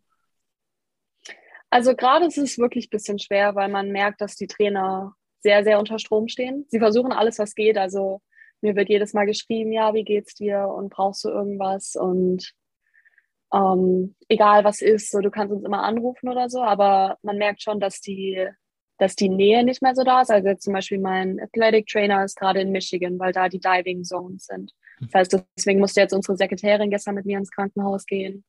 Oder die Trainer sind schon sehr eingespannt, weil sie zwei Gruppen haben. Also es gibt einmal die NCAA Frauen, die NCAA Männer, weil die ja unterschiedlich, also es ist ja eine Woche nacheinander. Mhm. Das heißt, da gibt es schon mal zwei unterschiedliche Gruppen, wo man für ähm, Trainingspläne schreiben muss. Und in dieser Gruppe gibt es natürlich auch nochmal Sprint, Middle Distance, also so Stroke, IM und halt Long Distance. Das heißt, es gibt irgendwie da schon sechs unterschiedliche Gruppen. Und dann gibt es noch eine Trainingsgruppe, die halt auch nochmal einen anderen Plan hat. Deswegen, die Trainer sind sehr, sehr eingespannt. Und ich verstehe das auch vollkommen. Und jetzt gerade gibt es eh nicht viel, was sie für mich tun könnten. Ja. Aber ich komme gut klar hier. Also ich, ich habe sehr viele Teammates, die immer wieder bei mir einchecken und schauen, wie es mir geht und sowas. Deswegen ist es schon, schon ganz gut hier. Okay, das ist schön, du bleibst nicht allein. Bist du selber auch beim Training dann einfach als Gast mit da? Ich war, ich habe jetzt mittrainiert die ganze Zeit in der Trainingsgruppe, hm? äh, bevor, bevor ich die OP jetzt hatte. Aber jetzt gerade ähm, gehe ich nicht in die Schwimmhalle. Also ich bin ja gestern Abend erst aus dem Krankenhaus gekommen. Ja. Dann heute ist eh Recovery Wednesday. Also es wird nicht so viel gemacht da. Und dann mal schauen, ob ich mich vielleicht am Donnerstag kurz vorbeischaue, um Aha. mal Hallo zu sagen oder so. Aber jetzt auch gerade, ich habe diesen fetten Verband am Hals. Ich will eigentlich gar nicht, dass mich so jemand sieht. Deswegen mal schauen. Ähm, warte, ich hatte gerade die noch eine, noch eine Frage zum Thema äh, Vorbeikommen ist weg, ist auch egal. Eine Frage habe ich mir aber vorhin noch aufgeschrieben krank sein im Ausland ist ja nochmal eine ganz besondere Sache. Ähm, ich habe hier stumpf aufgeschrieben, was empfiehlst du bei krank sein im, Aushalt, im Ausland und meine dabei eigentlich so Sachen wie, ähm, hast du jetzt nochmal extra viel Kontakt nach Hause zum Beispiel oder zu deinen Freunden oder zu, zu Alex, seinem alten Heimtrainer? Ähm, zielt auch nochmal so ein bisschen in die Richtung nicht, ich bereite mich darauf vor, dass ganz was Schlimmes passieren kann, sondern äh, in die Richtung, okay, jetzt jetzt bin ich krank und ist da das Heimweh noch mal schlimmer? So, wie ist da die Gefühlslage und was, was tust du da? Also erstmal, wenn es so ähm, um das geht, was man hier macht in den USA, habe ich ganz doll für mich gemerkt, Kommunikation.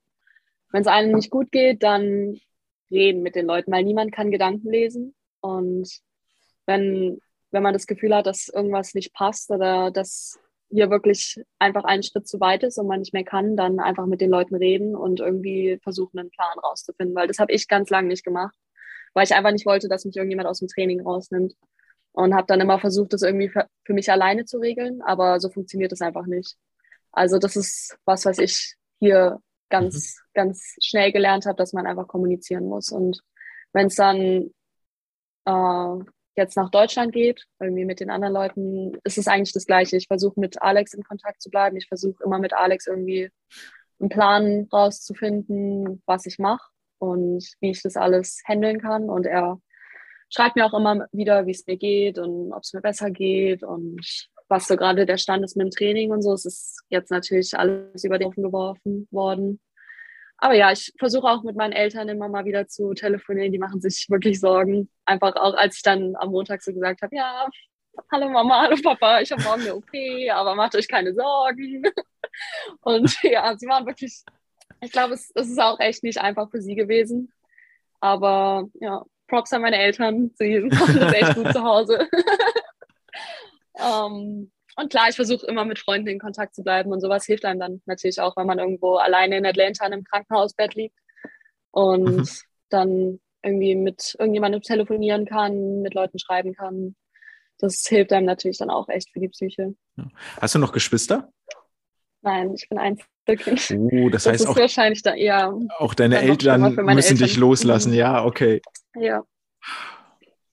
Und ich kann es mir echt gut vorstellen. So, es ist mein erstes Jahr in den USA und hm. ich bin gleich so viel krank und ähm, habe so viel, wo ich mir so ein bisschen drum Sorgen machen muss. Auch wo ich Corona hatte, klar haben sie sich drum Sorgen gemacht.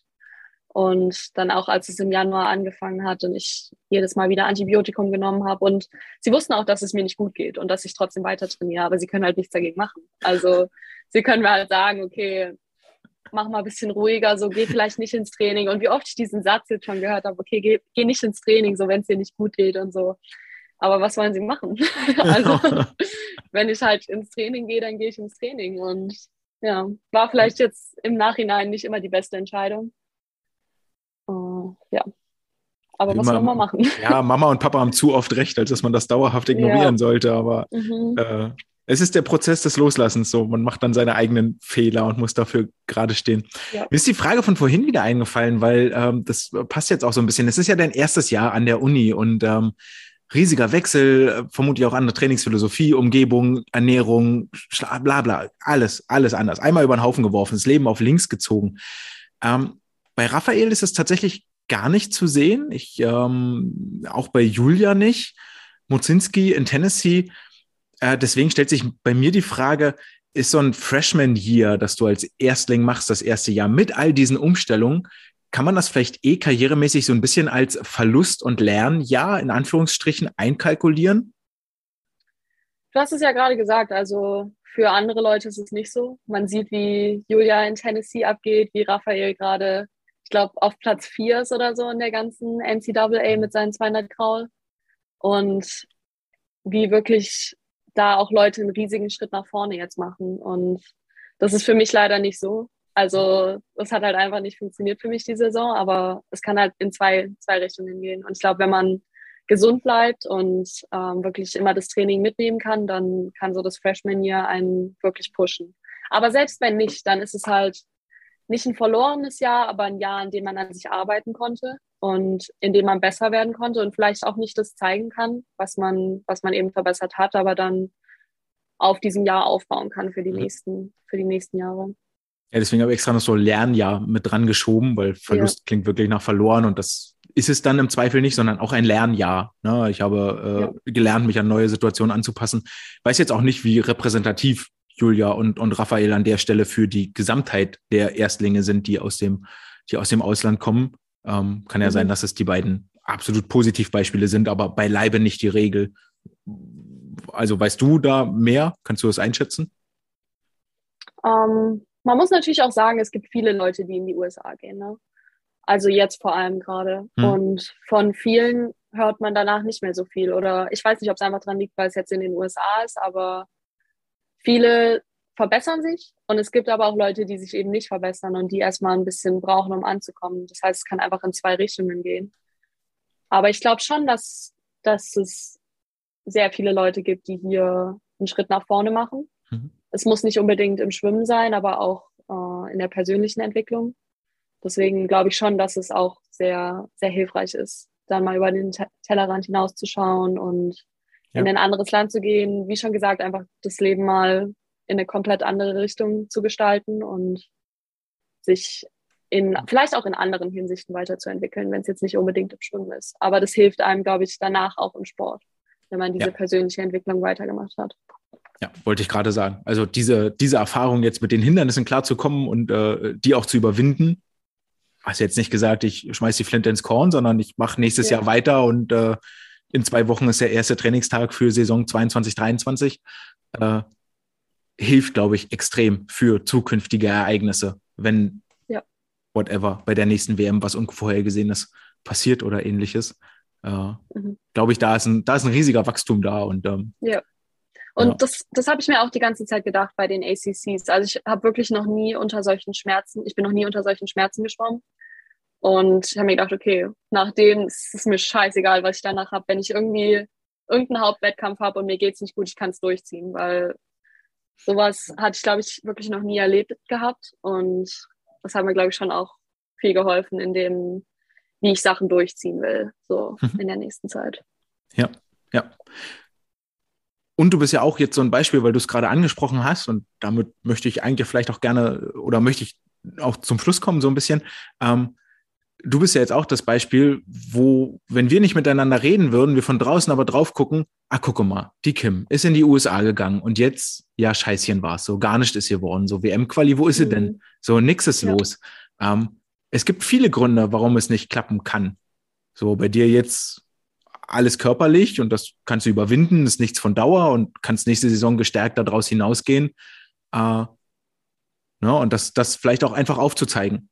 So, ey, du hast immer noch Spaß an dem, was du machst und du äh, legst es jetzt nicht beiseite, sondern äh, es geht nächste Saison wieder und du suchst dir jetzt andere Highlights, im besten Falle ja die Finals dann im Juni in Berlin in dem Rahmen und äh, reißt deine kleinen Krankenhausbändchen vom Schreibtisch von der Wand ab, Stück für ja. Stück, über die nächsten zwei Jahre bis Paris im besten Falle.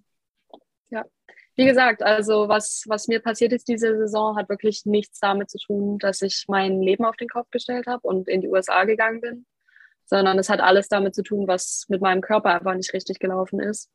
Und deswegen sollte man da irgendwie nie zurückschrecken davor, in die USA zu gehen, nur weil es vielleicht bei ein paar Leuten, weil man da vielleicht von ein paar Leuten nichts mehr hört, weil man weiß mhm. nie, was im Hintergrund abgelaufen ist. Ja. Und ja, ich würde sagen, gutes, gut, gute Zusammenfassung davon. Ich freue mich, wenn wir uns wieder hören, wenn wir wieder aus äh, Taten aus dem Becken berichten können. Hoffentlich, hoffentlich bald. Vielen lieben Dank für deine Zeit. Danke, dass ich hier sein durfte. Bis zum nächsten Mal. Ja, bis zum nächsten Mal. Tschüss. Wir sind wieder zurück im Studio des Swimcast im kleinen Poolhäuschen. Ich bin äh, alleine auf mich gestellt und wir werfen einen Blick zusammen mit euch, ich nehme euch an die Hand, zu den Wettkämpfen des vergangenen Wochenendes. Und ich habe schon angekündigt, es ging rund in der Welt des Schwimmsports im wahrsten Sinne des Wortes, rund um den Globus waren die Sportler und Sportlerinnen im Wasser. Wir beginnen bei den College Sectionals und zwar im letzten Abschnitt war Artem Selin am vergangenen Wochenende im Wasser vom SC Wiesbaden, jetzt für die USC University unterwegs. Insgesamt über drei Strecken war er auf dem Startblock, schwamm über die 50 Meter Freistil auf den achten Platz in 19,54 Sekunden. Das wäre umgerechnet auf die Langbahn 22,48 Sekunden. Ihr erinnert euch, die ganzen College Sectionals auf der Yardbahn und in diesen umgerechneten 22,48 wäre er auf Platz 1 der deutschen Bestenliste und im ähnlichen Bereich wie Peter Vajasi und Rafael Miroslav, also wirklich ein Duell, auf das man sich bei den kommenden äh, Qualifenster freuen kann. Über die 100 Freistil lief es dann nicht mehr ganz so gut in 44,84, verpasste er seine Meldezeit um 800 wären auch 51,4 Sekunden auf der Langbahn und dann war er noch im Einsatz über die 200 Meter Freistil Staffel. Die belegte den vierten Platz und er schwamm als Startschwimmer 19,49 Sekunden nochmal 500 schneller als in seinem 50 Yard Freistil.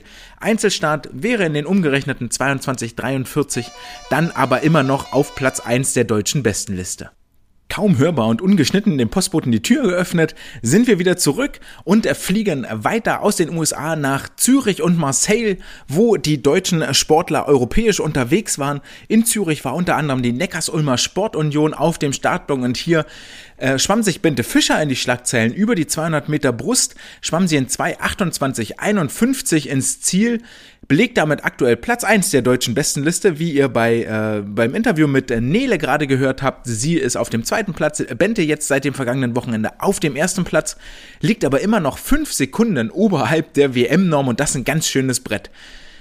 Des Weiteren war Ramon Klenz auf dem Startblock zu finden und zwar nicht einmal oder zweimal oder dreimal oder viermal oder fünfmal. Das kann jetzt noch ganz lange weitergehen, denn insgesamt 22 Wettkampfstarts äh, stehen für Ramon Klenz in den Büchern. Wie kommt das zustande? Und zwar gab es beim Highpoint Meeting in Zürich über alle 50er ein Elimination Race, also einen Vorlauf, dann qualifizierten sich die besten acht für die Elimination, für im Top 8 dann kam das Top 4 und dann sind die besten zwei nochmal gegeneinander angetreten. Und Ramon schwamm über alle vier 50er bis zu diesem finalen Showdown Mann gegen Mann, plus hier und da ein paar hundert Meter Einzelstrecken, macht in der Summe 22 Starts und reichlich Laktat in der Blutbahn. Ebenfalls Laktat in der Blutbahn hatte wohl Henning Mühlleitner, der nicht nur über seine Paradestrecke die 400 Meter Freistil im Wasser war. In 3,53 bewegt er sich da auf einem ähnlichen Niveau wie Paul Sellmann und Sven Schwarz in den vergangenen Wochen, sondern auch über die eher ungewohnten 200 Meter Delfin-Wettkampfluft schnupperte. In 2,04 beendete er die vier Bahnen dauernde Reise.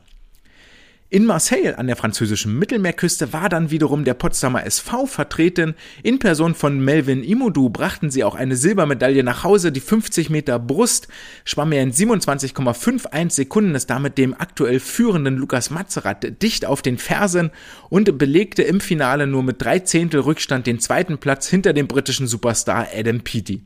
Über die 100 Meter Brust ging es für Melvin in 1.01.69 dann abschließend durchs Wettkampfbecken. Chiara Klein ihrerseits schwamm die 200 Meter Freistil in 2.03 und die 400 Lagen in 4.56 und Christian Diener war mal wieder im Becken unterwegs nach seinen jetzt bestimmt ne, fast drei Monaten Auszeit nach dem Kurzbahn, nach der Kurzbahn-WM in Abu Dhabi, schwamm er über die 50 Rücken in 26,18, über die 100 Meter Rücken in 56,26 und über die 200 Rücken in 2,0086 schon ganz ordentlich durchs Wasser.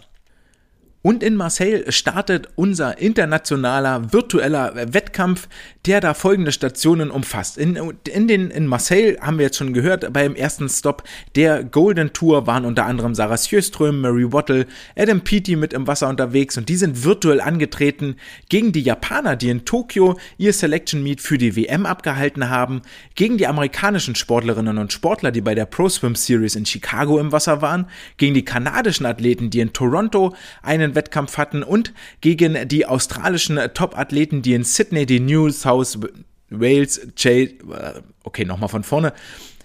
Die Australier, die in Sydney die New South Wales State Open Championships hatten. Und wir erinnern uns, äh, gerade in Australien war es in Victoria vor einigen Wochen schon mal richtig schnell geworden. Kaylee McKeon hatte dort für Aufsehen gesorgt.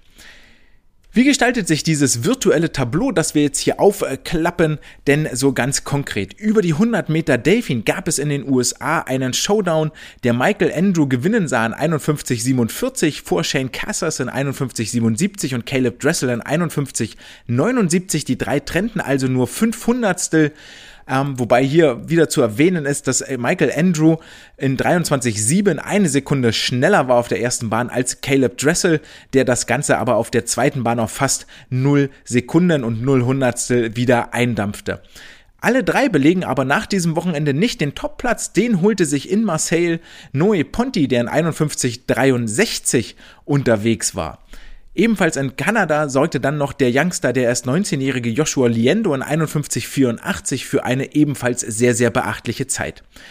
Die doppelte Distanz bewältigte in Japan Tomoru Honda an 1,54,04 Sekunden, qualifizierte sich damit auch für die Weltmeisterschaften in Budapest und diese Zeit ist derart schnell, dass sie eine Sekunde unterhalb des aktuell von David Thomas Berger gehaltenen deutschen Rekordes liegt, also ein richtiges Ausrufezeichen, das hier in Japan gesetzt wurde.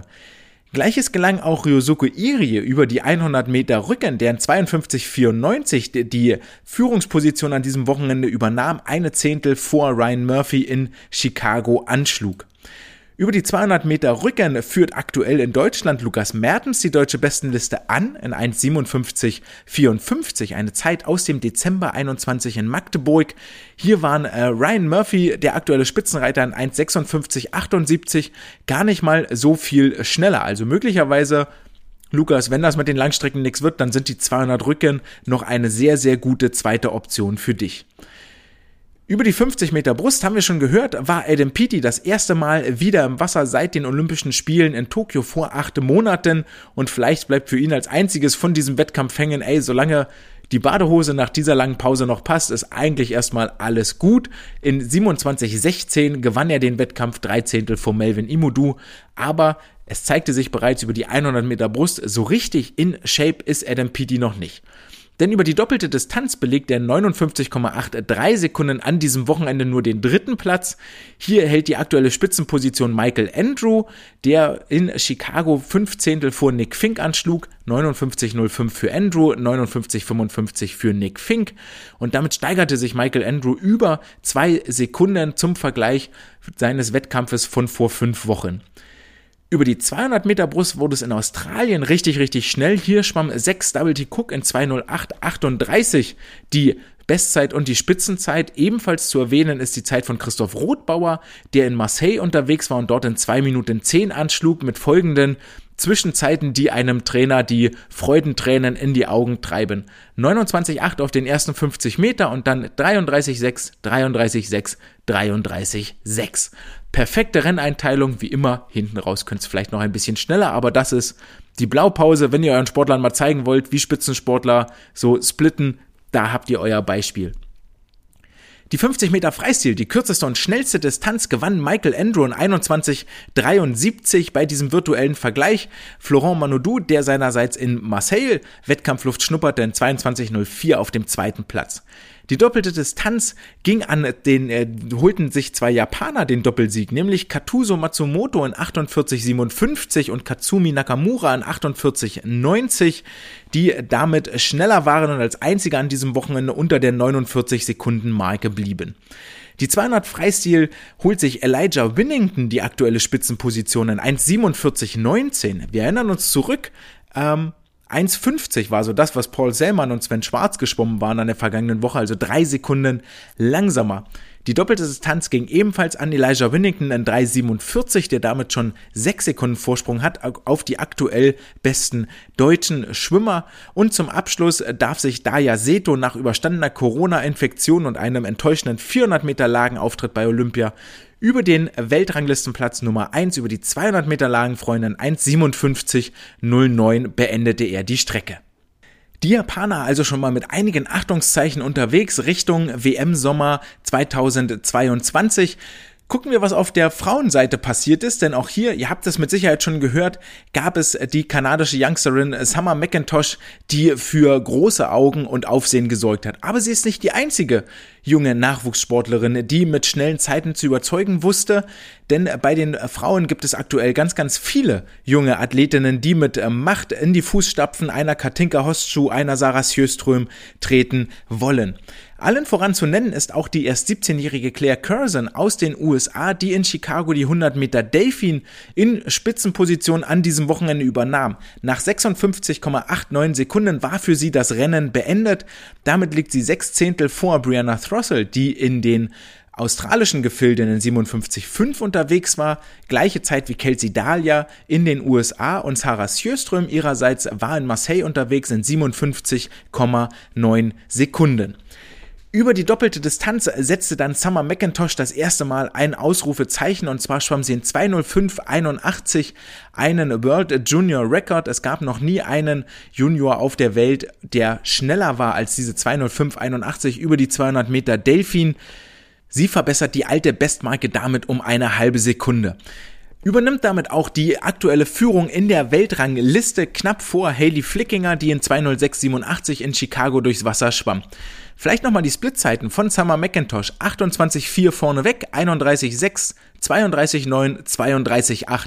Extrem auffällig, dass es hier keine schwache vierte Bahn gibt, wie das ganz, ganz häufig der Fall ist, wenn das Tempo vorne sehr hoch ist. Entweder hat sie eine entsprechend hohe Belastungsverträglichkeit, häuft noch gar kein Laktat an. Wer Summer McIntosh mal gesehen hat, sieht auch, so wahnsinnig viele Muskeln sind da noch nicht. Das wird ganz viel über Eleganz, Technik, Wassergefühl geregelt. Dementsprechend ist das schon okay. Ihre zweiten und dritten Hauptstrecken bei Olympia war sie über 200, 400 Freistil dabei und jetzt auch über die 400 Meter Lagen hat sie an diesem Wochenende für Achtungszeichen gesorgt. Also liegt hier der Verdacht nahe, je länger die Strecke, desto besser ist das für sie und mit Sicherheit ist sie eine Bedrohung über die langen Delfin, langen Kraul, langen Lagenstrecken für die Zukunft. Ebenfalls in der Zukunft eine Bedrohung ist äh, Kaylee McKeon, die ihrerseits in Victoria in Sydney unterwegs war, über die 100 Meter Rücken in 38, 58, 35, nur 400 langsamer war als bei ihrer Fabelzeit vor drei Wochen und die Amerikanerin Claire Curzon, 17 Jahre, wir erinnern uns von den 100 Delfin, in 58,94 Sekunden, tatsächlich mit sechs Zehnteln nur knapp dahinter. Die 200 Meter Rücken gehen ebenfalls an Kaylee McKeon und Claire Curzon in 205,85 und 207,31 belegen die beiden die Spitzenpositionen. Und hier extrem auffällig, wenn wir uns die Splitzeiten mal angucken, wie unterschiedlich dieses Rennen geschwommen worden ist. Beide fangen mit 30-0 an vorneweg. Dann übernimmt Claire Curzon auf der zweiten Bahn die Führung virtuell mit 31,8 zu 32,6 Sekunden die sie dann allerdings auf der dritten Bahn, dieser 18. Vorsprung, fast wieder einbuch, einbüßt. 32-0 für Kaylee McKeon, 32-5 für Claire Curzon und dann auf der Schlussbahn hat Kaylee einfach nochmal viel, viel mehr Kraft. In 31,2 schwimmt sie hier die letzte Bahn ins Ziel, während Claire Curzon mit 33,0 Sekunden das Tempo nicht aufrecht halten kann. 100 Meter Brust bei den Frauen geht an ein neues Gesicht und an einen neuen Namen, an den wir uns wohl gewöhnen müssen, den ihr jetzt hier möglicherweise zum ersten Mal hört. Und zwar holt sich die Führung in der Welt Riona Aoki. In 1.05.19 schwimmt sie nicht nur einen neuen japanischen Rekord, sondern auch einen neuen Asienrekord. Ist damit auch eine Sekunde schneller als Lily King, die in den USA 1.06.24 schwimmt und damit zwei Zehntel vor Annie Laser anschlägt in 1.06.48 beim gleichen Wettkampf in Chicago. Die doppelte Distanz geht dann an Annie Laser in wirklich sehr, sehr schnellen 2.22.59. Hier gab es keine weiteren ähnlich gearteten Leistungen. Die 2.28 von Bente Fischer müsste dann schon fast Platz 2 gewesen sein an diesem Wochenende weltweit. Die 50 Meter Freistil bei den Frauen gehen an Sarah Sjöström, an die Sprinterin aus Schweden 24:33 knapp vor der Australierin Shayna Jack 24:53, Pernil Blum, die ebenfalls in Marseille unterwegs war 24:59 und Claire Curzon in den USA 24:59. Ein Name, der hier bereits das vierte Mal auftaucht und ich habe nicht zu viel versprochen, die 17-Jährige, auf die wir in Zukunft schauen werden müssen. Die 100 Meter Freistil gewinnt ebenfalls Shayna Jack 53-13 vor ihrer australischen Kollegin Molly O'Callaghan 53-67 und ihrer australischen Teamkameradin 53, äh, Maddie Wilson in 53-68. Damit kommen die drei schnellsten Zeiten über die 100 Freistil an diesem Wochenende alle aus Australien. Das ist extrem auffällig und bestätigt den positiven Trend, der Richtung Olympia da schon zu erkennen gewesen ist. Rikako Ike, Erika Brown und Anna Hopkin sind knappe, flache 54er Zeiten geschwommen, aber sind nicht unter die 54 Sekunden Marke gekommen. Und damit kommen wir zu den langen Kraulstrecken. Über die 200 Freistil belegt Ayan Titmus in 1,54,86 die Bestzeit an diesem Wochenende. Und dann gab es das Fernduell zwischen Ayan Titmus und Katie Ledecky über die 400 und 800 Meter Freistil. Sydney gegen Chicago, Australien gegen USA. Und Titmus hat in beiden Rennen die Nase vorn. Und über die 400 Meter Freistil deutet sich schon an, was sich über die 800 Meter Freistil bewahrheiten wird. Denn über die 400 Freistil schwimmt Ariane auf der ersten Bahn sechs Zehntel schneller als Katie Ledecky. Auf den mittleren 100 nehmen sich beide gar nichts. Und auf der letzten Bahn schwimmt Ariane nochmal acht Zehntel schneller als Katie Ledecky, macht in der Summe 1,4 Sekunden Vorsprung. Knapp über 4 Minuten, 4,00 und 3 Hundertstel für Ariane Titmus, 4,01,30 für Katie Ledecky. Über die 800 Meter Freistil bestätigt sich dieser Trend, dass Ariane Titmus vor allen Dingen auf den letzten Metern deutlich mehr Körner noch hat und deutlich mehr Kraft hat, denn die zweiten 400 Meter der 800 Meter Freistil schwimmt Ariane Titmus sagenhafte 4,2 Sekunden schneller als Katie Ledecky, bleibt in 8 Minuten 18,59 um hier vielleicht so einen Referenzrahmen zu setzen, zwei Sekunden oberhalb des deutschen Rekordes, der von Sarah Köhler slash Wellbrock gehalten wird besiegt Katie Ledecky in diesem Fernduell um 3,3 Sekunden und wie gesagt auf der zweiten Rennhälfte 4,2 Sekunden schneller. Damit ist auch schon klar, wo wohl der Arbeitsfokus von Katie Ledecky in den kommenden Monaten liegen wird.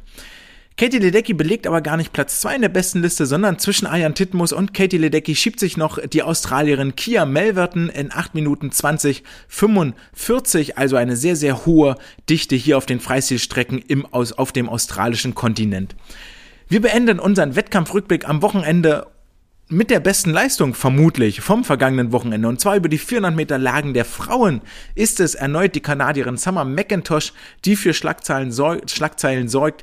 In 4,29,12 schwimmt sie eine neue Welt Junioren Weltrekord, schwimmt sie einen neuen Junioren Weltrekord und das nicht etwa in einem engen, aufgepeitschten Feld, wo sie bis ans Limit getrieben wird, sondern von sich heraus selbst motiviert, denn sie schlägt mit dieser Zeit 27 Sekunden, also fast eine Bahnlänge vor der Zweitplatzierten bei diesen kanadischen Trials an. Damit übernimmt sie auch die Führung in der Weltrangliste. Ihre Zwischenzeiten 1.00 für die 100 Delfin, 1.09 für 100 Rücken, 1.18 für 100 Brust und 1.01 für die 100 Meter Freistil am Ende schiebt sich damit auch, glaube in die Top 3 aller Zeiten über diese Strecke und der Weltrekord von Katinka Hostschuh ist hier gar nicht mehr so weit und wird wohl in den kommenden Jahren mehr oder weniger ersetzt werden durch den Namen Summer McIntosh. Das war der Wettkampfrückblick vom vergangenen Wochenende. Ihr merkt, es war reichlich was los in den äh, Schwimmbecken rund um die Welt. Mal gucken, wie sich das in den kommenden Wochen gestaltet. Vor allen Dingen, wo sich die DSV-Schwimmer und Schwimmerinnen einsortieren werden nach ihren Quali-Wettkämpfen in Magdeburg, Heidelberg und Berlin vom 25.03. bis 10.04. Vorher erwarten uns noch die deutschen Jahrgangsmeisterschaften vom 18.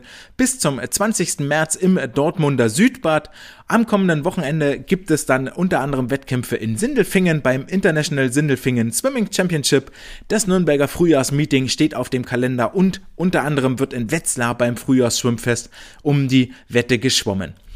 Das war's für diese Woche von der heutigen Folge. Ich hoffe, Nele und Kim konnten euch einen Einblick geben in ihr Schwimmerleben, in ihre Schwimmerkarriere. Ihr habt gehört, dass es keine Schande ist, eine Entscheidung zu revidieren, wenn sich neue Erkenntnisse ergeben und dass es im Schwimmerleben auf jeden einzelnen reichlich Hindernisse warten, die überwunden werden müssen, um dann am Ende in der Spitze anzukommen.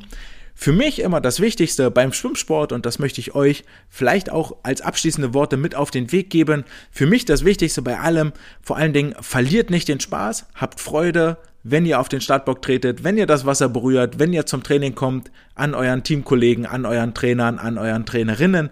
Seid respektvoll und nett zueinander, geht ehrlich miteinander um, habt Spaß, habt eine gute Zeit und in diesem Sinne wünsche ich euch ein erfolgreiches Wochenende. Freue mich, wenn wir uns nächste Woche wieder hören. Gleiche Stelle, gleiche Welle. Das war's für heute. Ciao.